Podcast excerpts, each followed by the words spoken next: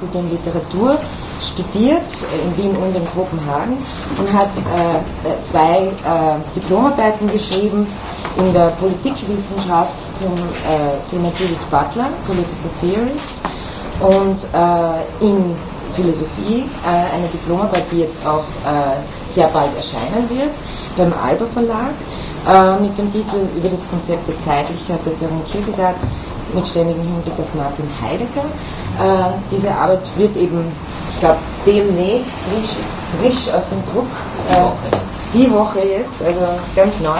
Er ist äh, derzeit auch äh, Stipendiat der Österreichischen Akademie der Wissenschaften, Doppstipendiat und forscht eben weiter in diesem Bereich äh, des Einflusses äh, von Kierkegaard auf Heidegger, der eben äh, zum Teil, wie man gesagt hat, philologisch noch sehr unbearbeitet ist und davon wird seine, da wird seine Dissertation die Lücken schließen und dementsprechend äh, auch der Vortrag dieses Thema. Ja, danke für die Einleitung. Ähm, ja, also der, der, Vortrag, den ich jetzt halten werde, ist auch vor dem Hintergrund ähm, meines Dissertationsprojekts zu verstehen, ähm, die sich mit Martin Heideggers Rezeption ähm, von Søren Kierkegaard beschäftigt. Und eine grundsätzliche Prämisse ähm, meiner Forschungsarbeiten ist, dass es bei der Untersuchung ähm, dieser Rezeption entscheidend darauf ankommt, den historischen Kontext mit einzubeziehen. Dafür gibt es mehrere Gründe, ähm, wobei ich vor allem einen Grund hervorheben möchte, nämlich dass die deutschsprachige Kierkegaard-Rezeption des beginnenden 20. 20. Jahrhunderts und vor allem die ähm, bis heute ihresgleichen suchende Rezeptionswelle der 1920er Jahre ähm, ganz wesentlich durch die Tätigkeit zweier Übersetzer ähm, ermöglicht, damit aber auch ähm, durch deren Übersetzungstätigkeit in bestimmte Bahnen ähm, gelenkt und innerhalb bestimmter Grenzen gehalten wurde. Bei den beiden Übersetzern handelt es sich um Christoph Schrempf einerseits und Theodor Hecker andererseits. Ähm, ich möchte Sie aber nicht mit zu vielen historischen Angaben langweilen, ähm, weswegen ich mich dafür entschieden habe, mich auf einen dieser beiden Übersetzer zu konzentrieren, nämlich Theodor Hecker, und hierbei wiederum nur eine seiner Übersetzungen heranzuziehen, nämlich jene mit dem Titel Kritik der Gegenwart.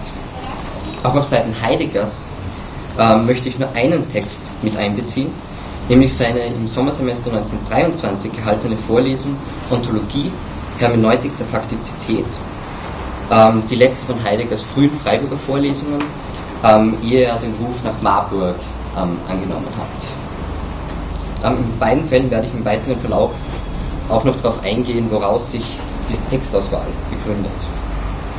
Der Vortrag besteht aus zwei Teilen. Im ersten Teil möchte ich auf Hackers Übersetzung zu sprechen kommen. Dabei werde ich zunächst, Teil 1a, auf die historischen Zusammenhänge und Hintergründe eingehen und anschließend den Text noch kurz inhaltlich präsentieren. Anhand dieser Ausführungen soll verdeutlicht werden, weswegen es für die Erforschung von Heideggers Kierkegaard-Rezeption von zentraler Bedeutung ist, diese historischen Zusammenhänge ähm, zu kennen und andererseits auch die Texte Kierkegaards in jener deutschen Übersetzung heranzuziehen, in der sie Heidegger bekannt war und nicht etwa im dänischen Original. Ähm, der zweite Teil wendet sich dann an Heideggers Vorlesung ähm, und versucht einerseits Heideggers dortige explizite Bemerkungen zu Kierkegaard verständlich zu machen und andererseits die Frage zu behandeln, welche Rolle Kierkegaard für den Gedankengang dieser Vorlesung spielte und was daraus für das Verständnis der Vorlesung gewonnen werden kann. Kommen wir jetzt zum Teil 1a. 1914 veröffentlichte Theodor Hecker in der Zeitschrift Der Brenner und anschließend auch als eigenständige Publikation im Brenner Verlag unter dem Titel Kritik der Gegenwart eine Übersetzung von Sören Kierkegaards Schrift, ein literärer Anmelzer, also eine literarische Anzeige, ähm, die ursprünglich aus dem Jahr 1846 stammt. Meine Wahl dieses Textes hat drei Gründe. Erstens handelt es sich dabei um eine der ersten ähm, Kierkegaard-Übersetzungen Hackers und auch meine ersten Übersetzungen in der Zeitschrift Der Brenner. Und durch diese Übersetzung bricht gewissermaßen eine neue Epoche der Kierkegaard-Übersetzungsgeschichte an, die auch einer Mitauslöser für die große Rezeptionswelle, die dann kurz darauf folgt, war. Ähm, damit zusammenhängt auch, dass diese Übersetzung gerade auch durch die Verbreitung in der Zeitschrift Der Brenner, die damals sehr weit gelesen war, ähm, sehr entscheidend war für diese Rezeptionswelle und ähm, über Umwege sich auch ins Englische zum Beispiel weiter verbreitet hat, weil die erste Übersetzung ähm, dieses Textes im Englischen eine weite Übersetzung der ursprünglich von Hacker übersetzten Schrift ins Deutsche. Also ist, ist dann diese Welle auch für die englische Rezeption entscheidend geworden. Ähm, und drittens, und das probiere ich jetzt im Folgenden zu, zu zeigen, ist interessant, ähm, sich diese Übersetzung anzuschauen, ähm, weil schon die Textauswahl und dann vor allem die Vorgehensweise ähm, eine gewisse Eigenwilligkeit an den Tag legt, das wert ist zu beachten. Ich möchte an dieser Stelle nicht auf Kierkegaards Originaltext eingehen, sondern nur darauf hinweisen, dass Hecker für seine Übersetzung überhaupt nur die zweite Hälfte des dritten Teils von Kierkegaards Schrift heranzieht, also insgesamt nur 40 der 106 Seiten, die die Schrift im dänischen Original umfasst, äh, mit einbezieht. Hinzu kommt, dass Hecker sämtliche Anspielungen auf den zugrunde liegenden Roman, weil eigentlich handelt es sich bei Kierkegaards Schrift um eine Romanbesprechung, ähm, einfach weglässt bei der Übersetzung. Ähm, das sind Eingriffe, auf die er auch selbst in seinem Nachwort aufmerksam macht. Ähm, überhaupt ist interessant, ähm, dass der Übersetzung ein verhältnismäßig langes Nachwort folgen lässt. Also das Nachwort ist insgesamt circa so lang wie die Hälfte der Übersetzung. Ähm, wobei es sich dabei um eine generelle Tendenz handelt, die sowohl für die Übersetzungstätigkeit von Hecker und Schremm ähm, charakteristisch ist und sie verfolgen damit das erklärte Ziel, ähm, die Übersetzungen von vornherein einen vom Übersetzer gewählten Kontext zu stellen und damit die Leser bereits auf eine gewisse Blickbahn für die Interpretation zu lenken.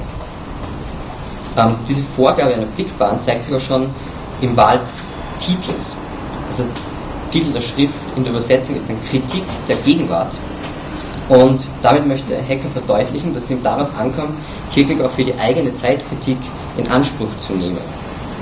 Ähm, worin Hecker auch die Aktualität Kierkegaards für die damaligen Verhältnisse 1914 verortet. Ähm, was ich mit diesen kurzen Ausführungen andeuten möchte, ist, ähm, kurz gefasst, dass Kritik der Gegenwart in gewissem Sinne Heckers Kreation ist, nicht eine Übersetzung Kierkegaards im genuinen Sinne. Ähm, und gerade deswegen ist es wichtig, dass man sich die Übersetzung anschaut und nicht den dänischen Originaltext, wenn man den Einfluss ähm, und die Rolle bei Heidegger untersuchen möchte. Ähm, ich komme jetzt kurz zur inhaltlichen Nachzeichnung ähm, des Textes.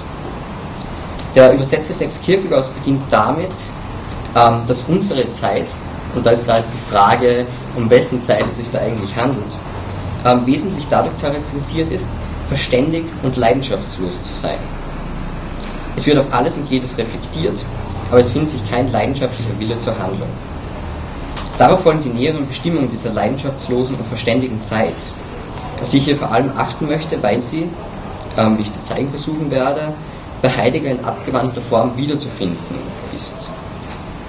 An erster Stelle nimmt Kierkegaard die Zweideutigkeit, die darin besteht, die Sachen zwar bestehen lassen oder in Gang setzen zu wollen, dies aber zugleich doch, nichts, doch nicht eigens ergreifen zu wollen.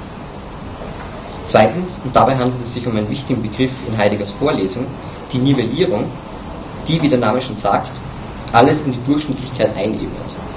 Kierkegaard spricht von der Nivellierung als einer abstrakten Macht und der Menge, in der das Individuum untergeht.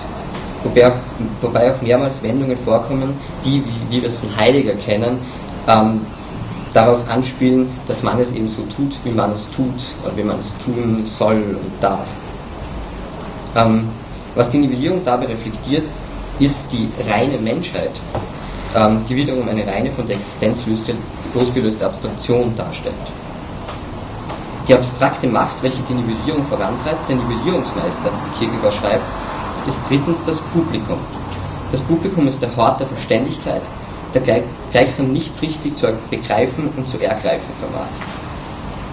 In diesem Zusammenhang kommt Kierkegaard auch auf die Presse zu sprechen, die dafür verantwortlich ist, das Publikum zu unterhalten und damit auch zu erhalten. Im, etwas später im Text folgen Kierkegaards Ausführungen über das Schwätzen, wie Hecke übersetzt, ähm, wobei eine Heidegger Sprachgebrauch folgende Übersetzung mit Gerede genauso berechtigt wäre. Ähm, Schwätzen oder Gerede ist der Gegensatz und die Aufhebung der Distinktion von Schweigen und Reden. Es ist das verständige sich unterhalten über alles und jedes. Dieser Gegensatz von Schwätzen auf der einen Seite und echtem Reden und Schweigen auf der anderen ist nicht nur ein wiederkehrendes und leitendes Thema in der Verfasserschaft Kierkegaards, sondern auch eine zentrale Thematik bei Heidegger, und zwar in dem Fall bis ins Spätwerk. Aber sie findet sich auch bei vielen anderen Denkern aus dieser Zeit. man könnte zum Beispiel auch an Wittgenstein denken, der an dem Punkt wahrscheinlich äh, von Kierkegaard beeinflusst war. Ähm, die weiteren Bestimmungen, auf die ich jetzt nicht mehr im Detail eingehen werde, ähm, diese Nivellierung sind Formlosigkeit, Oberflächlichkeit, Liebelei und, das ist jetzt ein Begriff, der bei Heidegger auch öfters vorkommt, das Resonieren. Ähm, am Ende gibt Kierkegaard den Ausblick, dass es wohl nur durch eine, wie er schreibt, leidende Handlung des Einzelnen in seiner religiösen Existenz möglich sein wird, die Nivellierung zu durchbrechen, wobei er diese Handlung auch als einen Sprung in den Glauben charakterisiert. Ähm, wobei gerade diese Thematik des Sprunges ganz zentral ist bei Kierkegaard.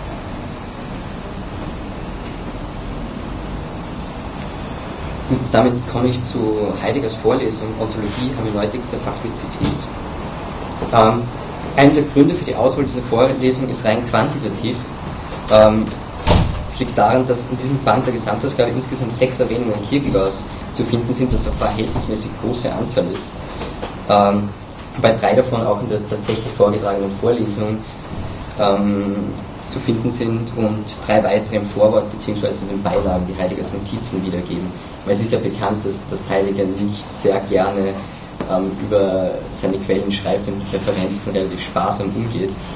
Ähm, entsprechend ist es interessant, diese Vorlesung heranzuziehen, weil man da auch ein gewisses Textmaterial hat. Bereits im Vorwort weist Heidegger auf die Rolle Kierkegaards hin.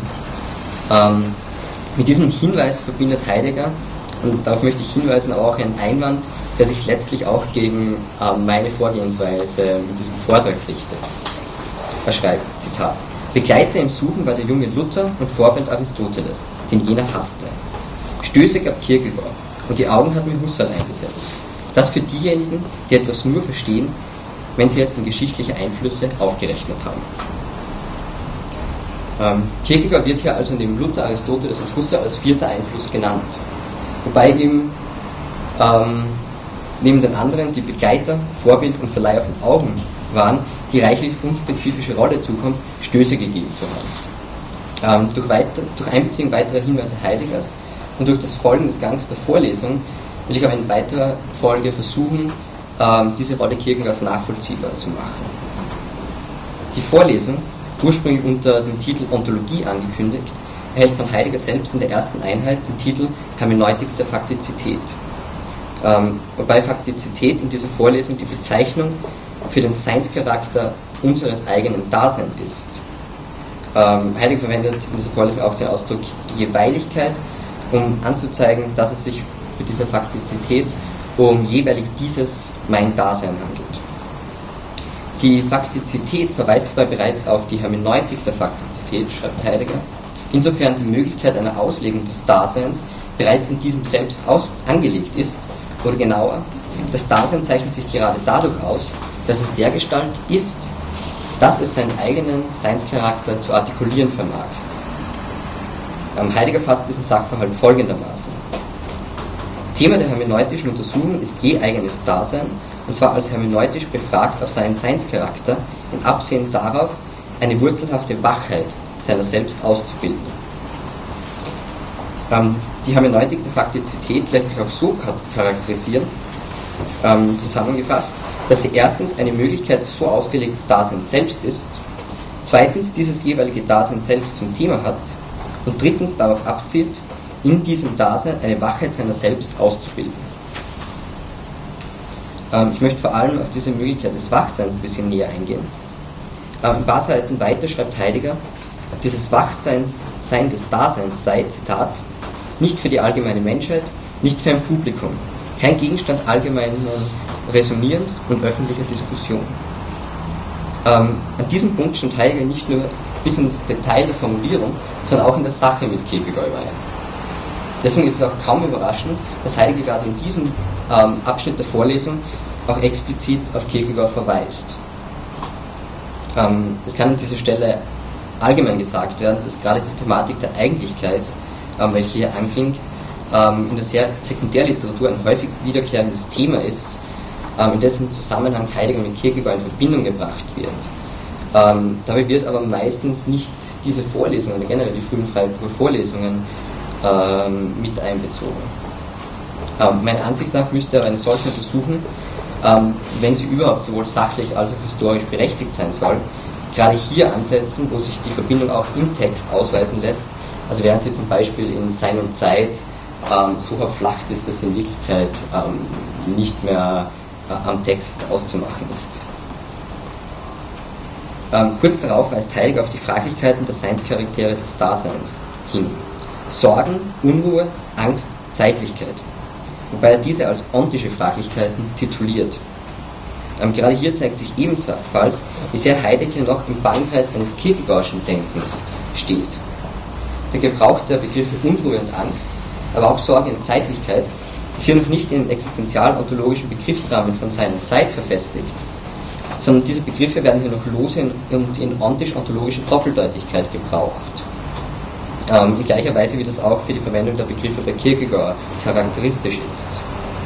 Heidegger kommt hier auch kurz auf das Problem des Todes zu sprechen, wobei er dazu in einer in den Beilagen abgedruckten Notiz vermerkt, Zitat, überhaupt Todeserfahrung. Tod, Leben, Dasein. In Klammer Kierkegaard. Zur genaueren Spezifizierung des Themas der hermeneutischen Untersuchung meint Heidegger. Auslegung setzt im Heute an. Das heißt mit einer bestimmten durchschnittlichen Verständlichkeit, aus der Philosophie lebt und in die sie zurückspricht. Das Mann hat etwas Bestimmtes Positives. Es ist nicht nur Verfallsphänomen, sondern als solches ein Wie des faktischen Daseins. Ich denke, dass wir an diesem Punkt sehen können, dass Heidegger zwar die Anstöße Kierkegaards aufnimmt, mit dessen Stoßrichtung aber bricht und die Untersuchung in eine andere Richtung lenkt. Dies scheint auch Heidegger so gesehen zu haben, weswegen ich zunächst Heideggers eigene Einschätzung zitieren möchte. Starke Anstöße für die hier vorgelegte Explikation kommen von der Arbeit Kierkegaards. Aber Voraussetzung, Ansatz, Art der Durchführung und das Ziel sind grundsätzlich verschieden, weil er es sich zu leicht macht. Im Grunde war für ihn nichts fraglich als die eigene Reflexion, die er betrieb. Er war Theologe und stand innerhalb des Glaubens, grundsätzlich außerhalb der Philosophie. Die heutige Lage ist eine andere.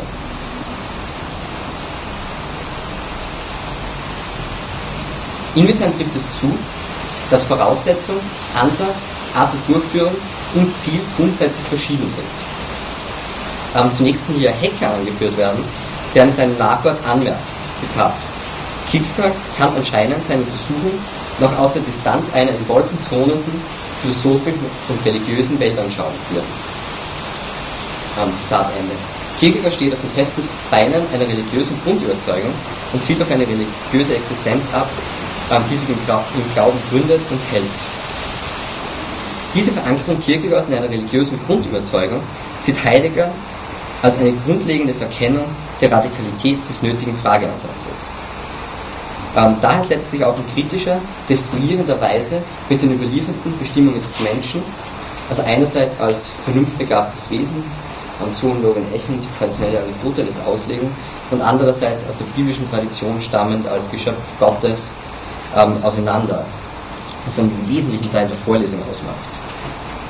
Ähm, Heidegger nimmt davon Abstand, solche tradierten Konzepte des Menschen zu übernehmen ähm, damit einhergehen ist ihm zugleich auch kein Ziel oder Ideal der Existenz ähm, vorgegeben. Die Konsequenz dieses Frageansatzes ist es, dass die durchschnittliche Alltäglichkeit des Nivellierten heute von Heidegger in weit größerer Radikalität als bei Kierkegaard, ähm, gleichwohl durchwegs in destruierender Absicht, ernst genommen werden muss. Ähm, denn auch das nivellierende Schwätzen ist für Heidegger kein bloß negatives Phänomen, sondern entspringt einer ursprünglichen Kenntnis der Sache, wenn auch einer verschütteten, die es erst wieder freizulegen gilt. In den Worten Heideggers ähm, soll also von zunächst das Heute aus das heutige Dasein im Blick kommen, dann wird es notwendig, solches, solches Gerede seiner Öffentlichkeit aufzusuchen, indem es eigens von ihm selbst spricht, indem es also irgendwie gegenständlich da ist. Solches öffentliche Gerede, Bildungsbewusstsein, entstammt immer eigentlicheren Weisen des Umgehens mit der beredeten Sache. Ähm, komme damit zur Zusammenfassung. Der erste Teil des Vortrags hat anhand des Beispiels von Hackers Übersetzung ähm, andeutungsweise ähm, zeigen wollen, ähm, wieso es wichtig ist, die Texte Kierkegaards in Form jener Übersetzungen heranzuziehen, wie sie Heilige zur damaligen Zeit zugänglich waren. Ähm, der zweite Teil des Vortrags enthält mehrere Konklusionen. Ähm, zunächst hat sich gezeigt, dass die Ausführungen in der Vorlesung Hermeneutik der Faktizität ähm, noch nicht in das existenzial-ontologische Begriffsgerüst von Sein und Zeit verfestigt sind, sondern Heiligers Denken sich hier terminologisch und auch sachlich noch weit näher beim Denken Kierkegaards befindet.